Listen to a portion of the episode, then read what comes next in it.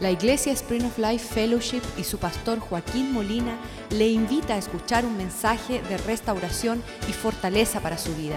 Sea parte de la visión Cambiando el Mundo. Padre, te damos gracias por tu palabra, que es lámpara para nuestros pies. Damos gracias, Señor, que tu palabra hace el necio sabio, nos liberta.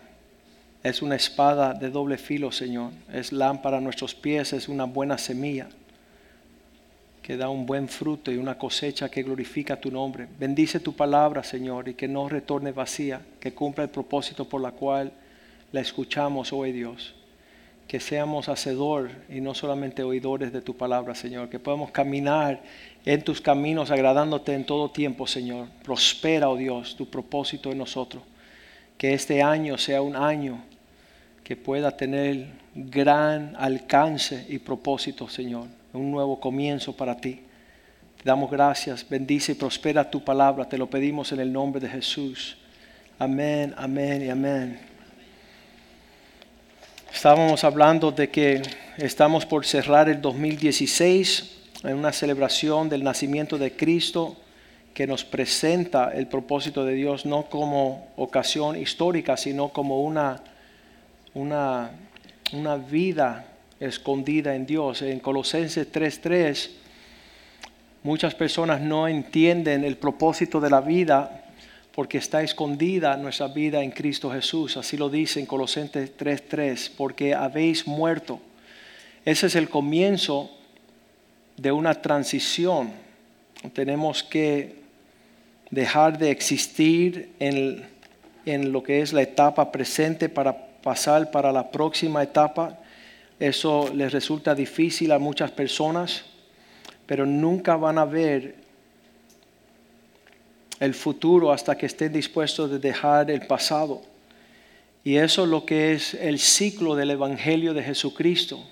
Muriendo, podemos entonces encontrar nuestra vida escondida en los propósitos de Cristo en Dios. Y nunca hubiese visto todo lo que está ocurriendo en nuestras vidas si no hubiéramos muerto a nuestros delitos y pecados, nuestra propia manera de vivir. Allí en 1 Corintios 15, versículo 1, Pablo introduce el Evangelio diciendo yo les declararé, yo de, además os declaro, hermanos, el Evangelio que os he predicado, el cual también recibisteis, en el cual también perseveráis. Versículo 2 este evangelio por el cual asimismo si retenéis la palabra que os he predicado, sois salvos. Si no creísteis en vano, si no todo es una pérdida de tiempo, no se logra los propósitos. Versículo 3. El evangelio que él les declaró a ellos dice, porque primeramente os he enseñado lo que asimismo recibí que Cristo murió por nuestros pecados conforme las escrituras. este inicio de una vida destruida es la que nos introduce a una vida indestructible. Los propósitos de Dios deben de ser alcanzados mucho por encima de tus propios propósitos. Y muchas personas Acabo de hablar a una joven en mi oficina, le digo, tú no puedes ver la gloria de Dios si estás buscando tu propia gloria. Si tú estás buscando tus propios planes, entonces nunca vas a ver el propósito de Dios. Pero el morir es una gran parte de alcanzar vivir en el propósito de Dios. El poder decir, ya no vivo yo, mas Cristo vive en mí ya no es que yo alcance mis ah, metas. Ah, dice que primeramente os he enseñado que Cristo murió conforme a las escrituras. Versículo 4 dice que aquel que muera también sepultado y resucitó al tercer día conforme a las escrituras. Entonces este principio que sucedió en la vida de Cristo, donde Él muere es sepultado y después resucita, es el patrón de vida que Dios tiene para nosotros en toda transición. Pablo lo trata de describir ahí también más tarde en este capítulo. Dice, a menos que se desvista uno de este cuerpo físico, no puede montarse de la mortalidad a la inmortalidad, vestirse de vestimentas eternas. Y eso todo es en el mismo procedimiento ah, que Dios nos está llamando cada uno de nosotros. Es lo más difícil. Ah, me acuerdo que Ah, las preguntas se hacían al inicio. ¿Qué más quiere uno que una iglesia saludable y linda en la ciudad de Miami? ¿Para qué, ¿Para qué desear otra cosa? Si ya la iglesia es linda, tiene familias hermosas, alabamos al Señor, convivimos, compartimos, y aquí nos podemos quedar entre las cuatro paredes esta pero Dios tiene deseo de que esa gloria se vea en todos los continentes, en todas las naciones. Entonces, para lograr ese propósito, uno tiene que dejar su comodidad presente para poder lanzarse a los propósitos de Dios. Vemos allá en el versículo 6 que este Cristo resucitado Dice que después que resucitó, se presentó, se apareció a 500 hermanos. Cristo resucita y va a hablarle y mostrar su realidad a 500 hermanos. Y muchas personas dicen, wow, qué, qué tremendo que Cristo pudo mostrarse a estos hermanos. Pero yo digo que Cristo se ha mostrado a nosotros que estamos aquí. Cada uno de nosotros tenemos una relación particular y personal de que Cristo se mostró a nosotros, nos salvó, restauró nuestro hogar, nuestra familia, nuestro matrimonio. Y todos tenemos un testimonio de la presencia que Cristo llegó a aparecerse a nosotros. Ese no es el misterio. El misterio es que en Hechos capítulo 1, versículo 15, que de los 500 a los cuales Él le apareció, solamente vemos 120 hermanos. Qué, tremendo que en el aposento alto ah, está allí, reunidos eran como 120 en número. ¿Qué sucedió con 380 de los que Él se le apareció? ¿Tendrían ellos asuntos importantes? ¿Tendrían ellos citas a las cuales ellos les daban más precio, más valor? ¿Qué es lo que sucede que causa que las personas no alcancen? Si Él le, le dio la misma encomienda a los 500, yo morí, fui sepultado, resucité, encuéntrense conmigo en esta dirección y que más de la mitad de la mayoría no habían llegado, no llegaron a la cita. Y eso me hace pensar a mí que quizás una tercera parte de nosotros vamos a alcanzar ver la gloria de Dios. De todas las muchachitas que estuvieron aquí los últimos 10 años, Ashley es la que ve la gloria del Señor. Ashley es la que ve la fidelidad de Dios. Dice que soy como la que estoy soñando. Esto no me, no me, eh, no me, no me siento que sea algo verídico. Pero de todas esas muchachas que se sentaron aquí a lo largo de 10 años, escuchando las mismas palabras, las mismas prédicas, la misma esperanza, el mismo anhelo, ella es la que hereda la promesa de Cristo. Ella es la que está presente y recibe poder de lo alto. Ella recibe las palabras que ojos no han visto ni oídos han escuchado.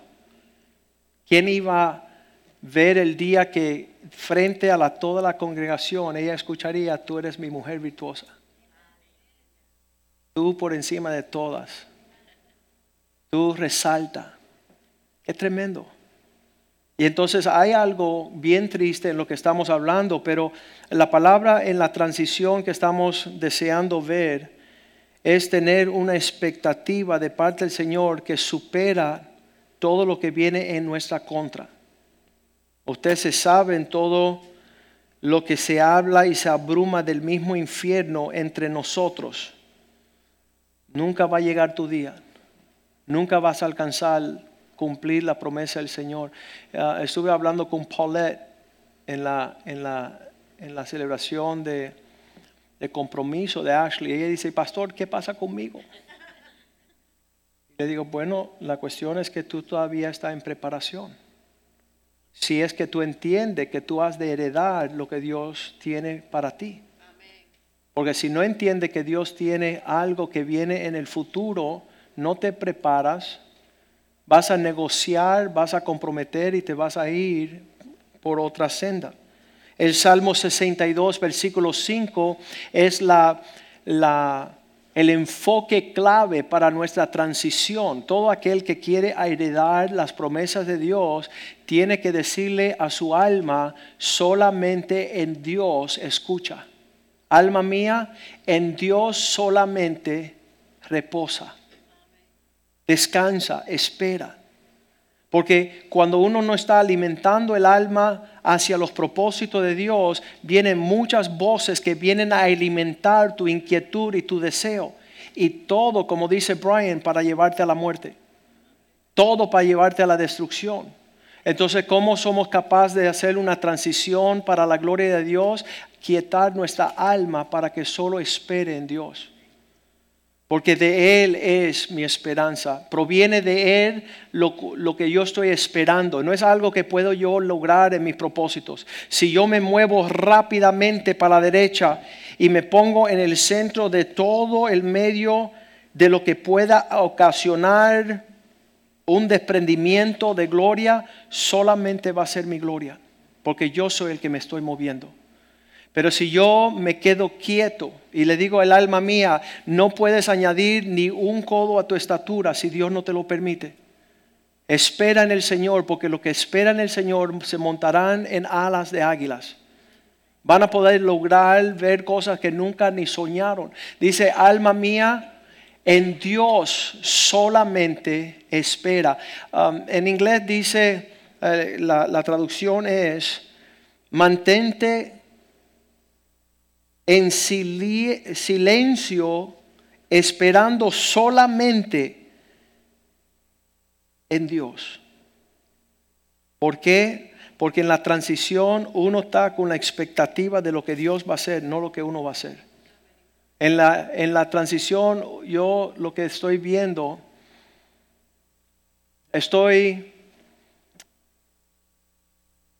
viendo el pasado como cosas que Dios ocasionaron. Cuando nosotros comenzamos como iglesia habían 50 personas. Ah, la gran mayoría no necesariamente con una expectativa de lo que Dios iba a hacer, sino que en lo natural llegaron los suegros a esa primera reunión y, y yo decía, ¿y qué hacen ustedes aquí? No estamos preocupados porque un loco va a hacer una locura con nuestra hija. Entonces la expectativa de ella no era lo que Dios estaba haciendo, sino ellos estaban viendo quizás un loco estaba comenzando una iglesia y qué iba a suceder en esa locura. Pero al final de ese servicio se me acercó el suegro y dice, Joaquín, Dios está contigo. Corre en pos de lo que Él te está mostrando. En otras palabras, sigue adelante que te apoyo 100%. El primer día. Porque nosotros tenemos que todos tener una expectativa de parte del Señor, una esperanza. ¿Qué es lo que estás esperando de la mano del Señor? Y solamente lo que tú esperas llega a ser tu confianza. Si tú estás esperando algo negativo, entonces tú estás ansioso y deprimido, porque tú no ves que Dios está en el asunto. Y este tiene que ser nuestro ah, versículo favorito para el 2017. Aquietate mi alma, porque yo solamente silenciosamente esperaré en Dios y estoy esperando de Él grandes cosas, grandes propósitos. Personas no entienden cómo heredar los grandes propósitos porque no han guardado los principios de Dios. Allá en Deuteronomio 7:22, Dios no hace las cosas en gran escala. Dios no hace así, oye, vamos a cambiar el mundo ya. Llevamos 18 años con la misma visión. Y esos primeros, primeros 10 años parecían una locura.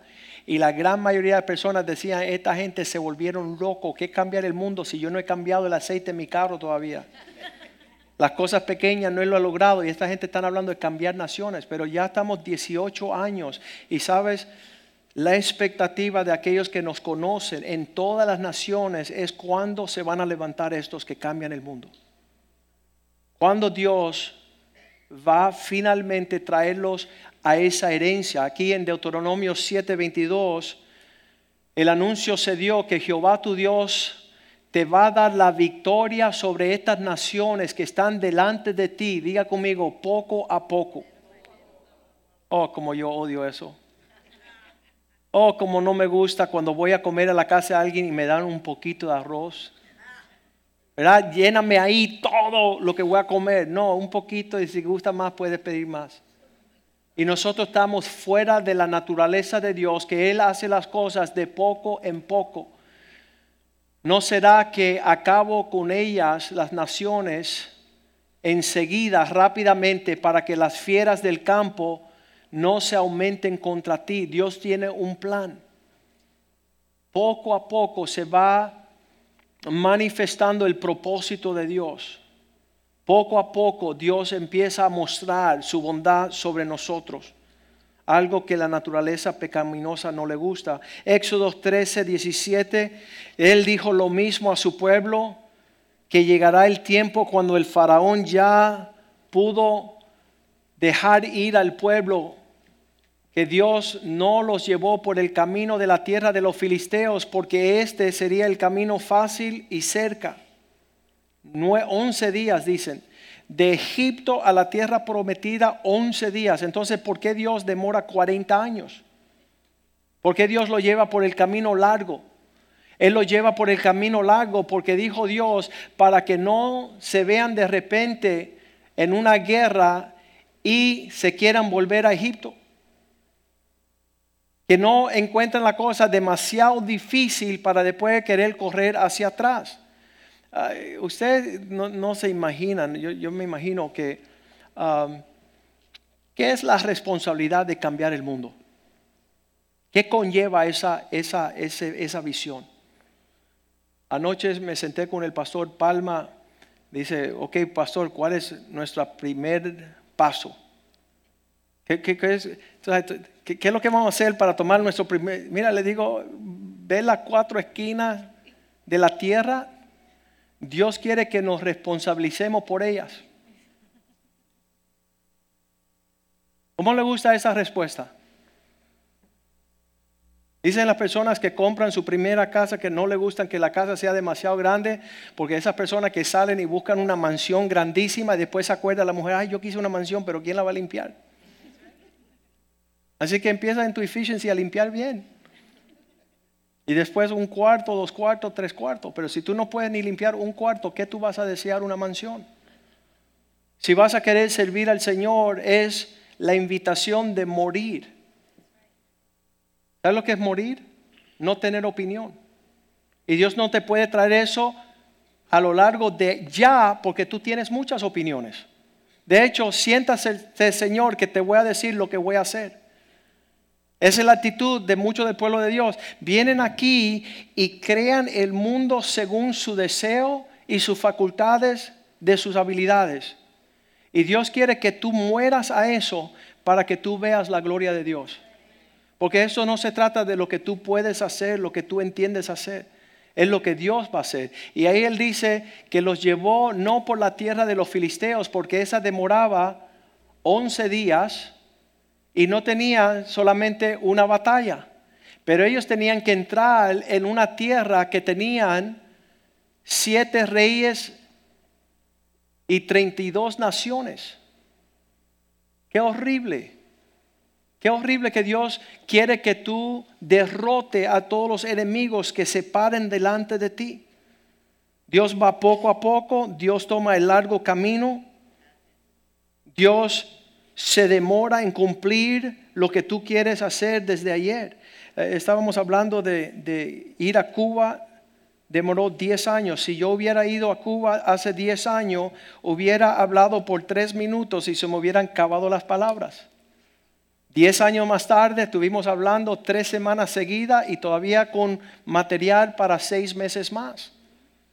Porque Dios va preparando y equipándonos medida que va pasando el tiempo. Y una de las cosas que le di gracias a Dios pisando Cuba fue gracias por los 10 años que pasaron. Gracias que te demoraste. Y yo pensaba que tú estabas atrasado que te habías demorado demasiado, pero no, fue un tiempo de aprendizaje, de maduración, de madurar, de excelencia, de, cosas que nunca se pudo haber logrado en lo natural, en mis propias fuerzas. Isaías capítulo 6, versículo 1, dice que no solamente es un proceder despacito, poco a poco, y tomar el largo camino, la demora más larga, y eso en la naturaleza pecaminosa y natural no lo queremos. ¿Cuándo lo queremos? Ayer. ¿Cuándo tenía que haber sido logrado? Cuando yo tenía 19 años, no 49. Estaba enojado con el Señor. Señor, si yo te entrego la pasión de mi juventud, de los 19 años, querer ir a servir a Cristo, a las naciones, ser misionero, tengo 49 años y todavía el Señor está diciendo, no es el tiempo. No es el tiempo. Espera.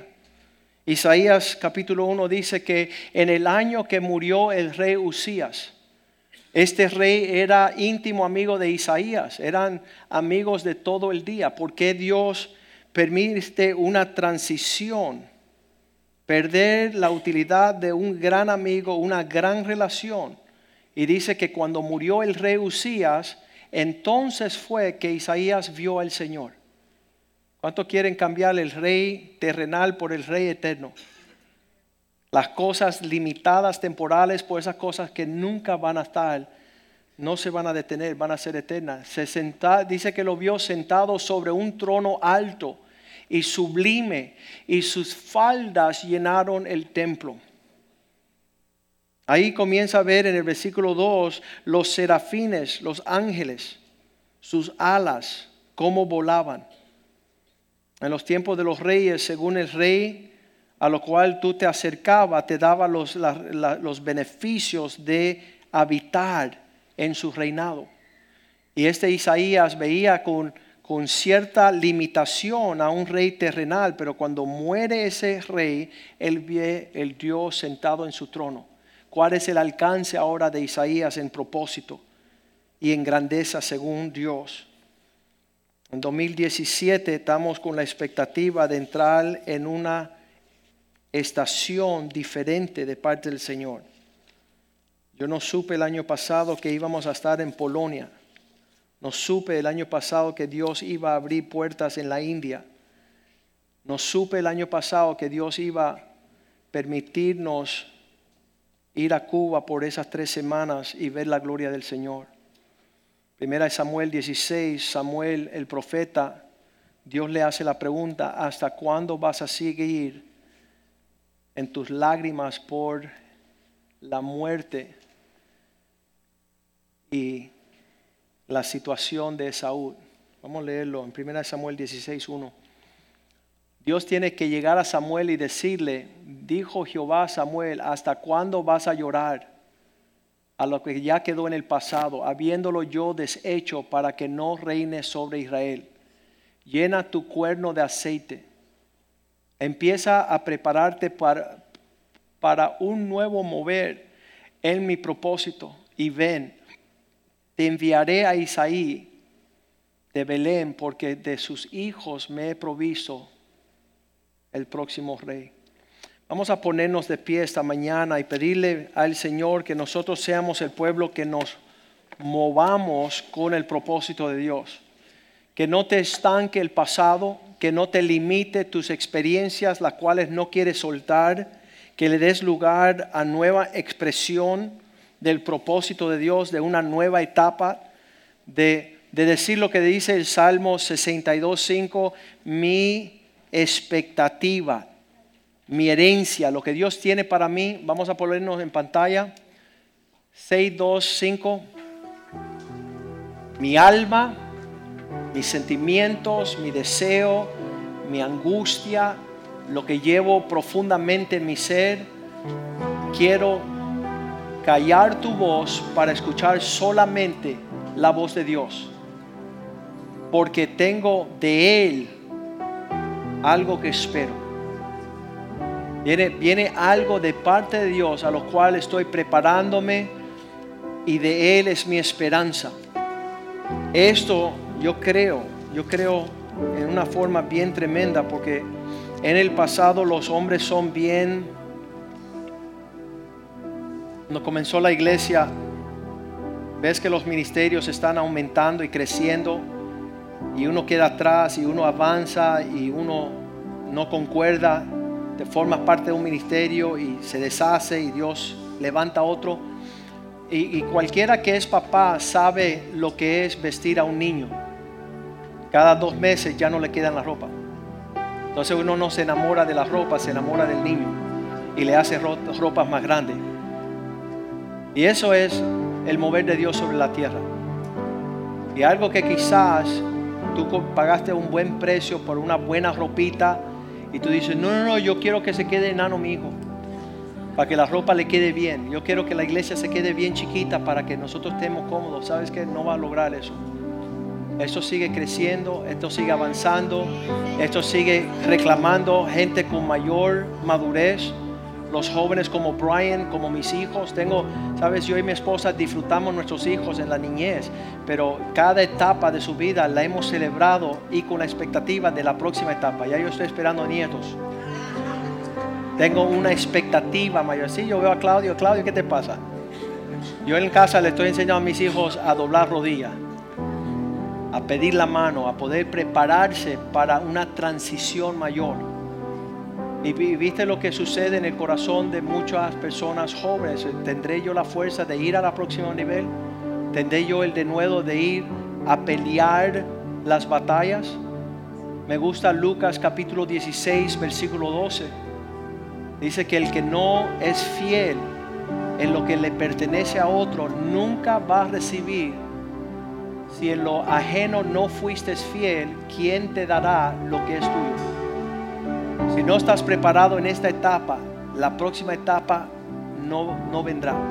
Entonces poco a poco, camino largo, camino arduo, diciéndole Señor, quiero, quiero mayor entendimiento y propósito en este llamado. Quiero, ah, a menos que el grano de trigo no cae al piso y muere entonces son principios del Evangelio de Jesucristo. Y en medio de todas estas cosas se está revelando algo de mayor gloria y propósito. Damos con la expectativa, Señor, gracias porque nos has traído hasta aquí. Gracias por toda la experiencia que hemos adquirido. Gracias por todas las circunstancias que ha madurado nuestro ser. Pero, ¿sabes que No, no vamos a, a quedar conforme a, una gloria de principiante, de, comenzar. Señor, queremos que tú nos lleves, sigue llevándonos a, lo largo de, la próxima etapa en nuestro desarrollo. Y te damos gracias por todo lo que ha sucedido, pero sabemos que en una transición tenemos que prepararnos para entrar en la tierra y heredar todo lo que Dios tiene para nosotros, en dones, en talentos, en mayordomo, ah, y poder realmente no estancarnos en el proceso, no, que nuestro corazón no nos engañe, que no menospreciemos. Ah, que no menospreciemos la próxima etapa por causa de algo que sucedió ayer. Vamos a cantarle al Señor y, y dígale Señor eso, mi alma solamente espera en ti, porque de ti Vamos a poner ese versículo allá arriba, Salmo 62, 5. Que esto sea, ah, en lo que terminemos el mes de diciembre, sea nuestra meditación.